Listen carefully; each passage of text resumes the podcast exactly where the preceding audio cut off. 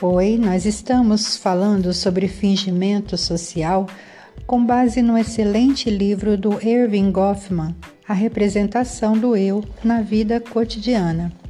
E hoje nós vamos conhecer três tipos de segredos que podem derrubar qualquer fachada.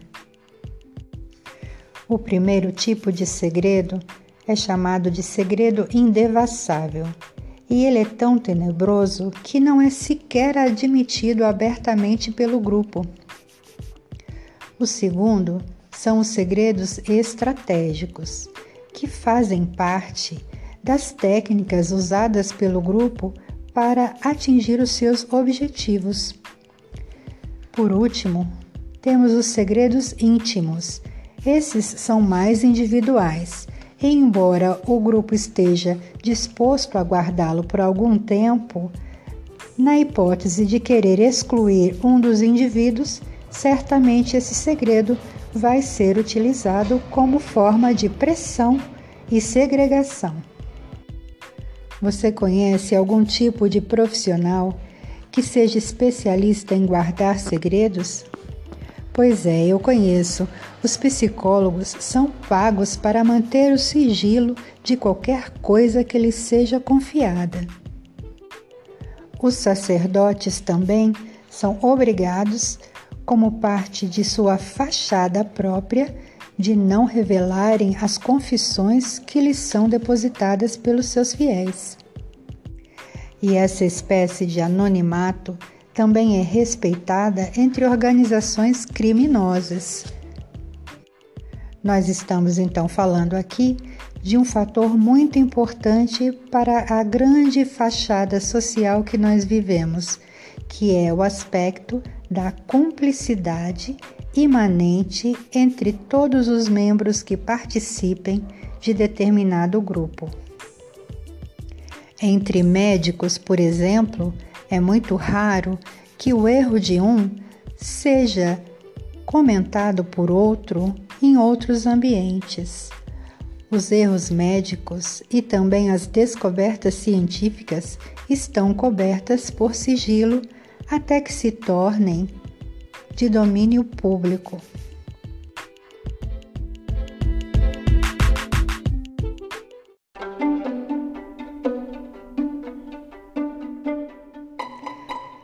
Para ser eficiente, a cumplicidade entre os atores sociais dependem de sinais secretos, pedidos de ajuda, deixas e pequenas combinações que fazem com que o espetáculo prossiga a contento. E não é incomum que cada grupo crie o seu próprio código um vocabulário explicitamente aprendido por todos para que as combinações não sejam percebidas pela sua plateia. No livro do Goffman existe um exemplo muito típico dessa situação. Conta-se que a rainha Vitória muitas vezes caía no sono durante os seus passeios e que havia um funcionário especialmente encarregado de fazer barulho para acordá-la para que o público não se sentisse desrespeitado pelos cochilos da governante. É por isso também que os discursos políticos são digitados por antemão por um secretário ou relações públicas e devidamente ensaiados antes de sua apresentação ao público. Em alguns ambientes de trabalho, inclusive, não se fala do nosso posicionamento político, da nossa preferência sexual ou do nosso time preferido, por se tratar de assuntos que podem ser usados contra nós.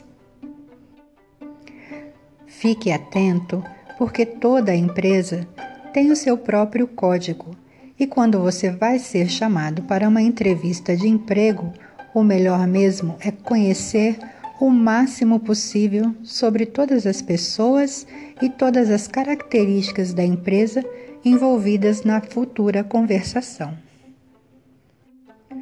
Uma vez que você criou a sua própria personalidade, os grupos vão te ajudar a avaliar e realinhar as mudanças que você pode e deve fazer em si mesmo.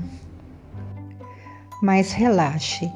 No nosso próximo podcast, nós vamos aprender a como identificar a manipulação da impressão que as pessoas querem passar para nós e também vamos conhecer como nos desviar de algumas armadilhas da convivência social.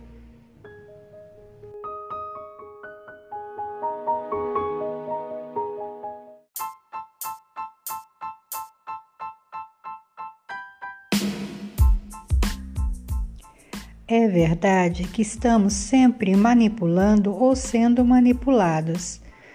Um exemplo disso é aquela gorjeta, aquele elogio, aquela promoção ou prêmio que você recebe com a nítida impressão de que não tem merecimento para isso. Também identificamos alguma manipulação quando o discurso de um grupo ao qual frequentamos é muito igualzinho em todos os seus membros, como se fosse um discurso ensaiado. Também é bem possível que estejamos sendo manipulados por aquele vizinho, colega de trabalho ou amigo que controla muito bem os ambientes em que se encontra conosco.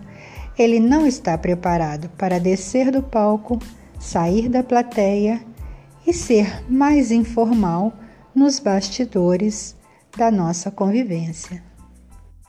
Então, esteja atento, porque você certamente estará manipulando aquele relacionamento em que você controla demais os ambientes em que se encontra com a pessoa. Frequentemente, nós desejamos evitar que algum acontecimento inesperado quebre a sequência prevista de expressões já ensaiadas que estamos dispostos a compartilhar com os outros. Finalmente, a saída desse jogo de fingimentos sociais só é possível quando você se leva um pouco menos a sério e se sente mais livre para bancar o bobo, para ser honesto, para dizer a verdade, não importa as consequências.